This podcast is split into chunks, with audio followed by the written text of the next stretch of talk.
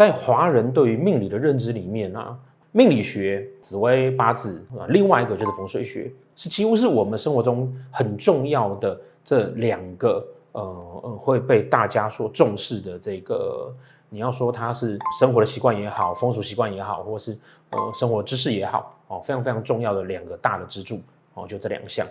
那因为很多人并不知道说，其实啊，就风水的角度来讲，哈，它几乎在做的功能以及功用，就是在做改运的工作。那所以呢，那我既然知道要改运，那我当然要先要知道你的运是什么样子。好，所以呢，学习风水其实必须要先有命理的基础，也就是我必须先知道说你现在到底需要什么，而才去跟动风水上面来帮助你。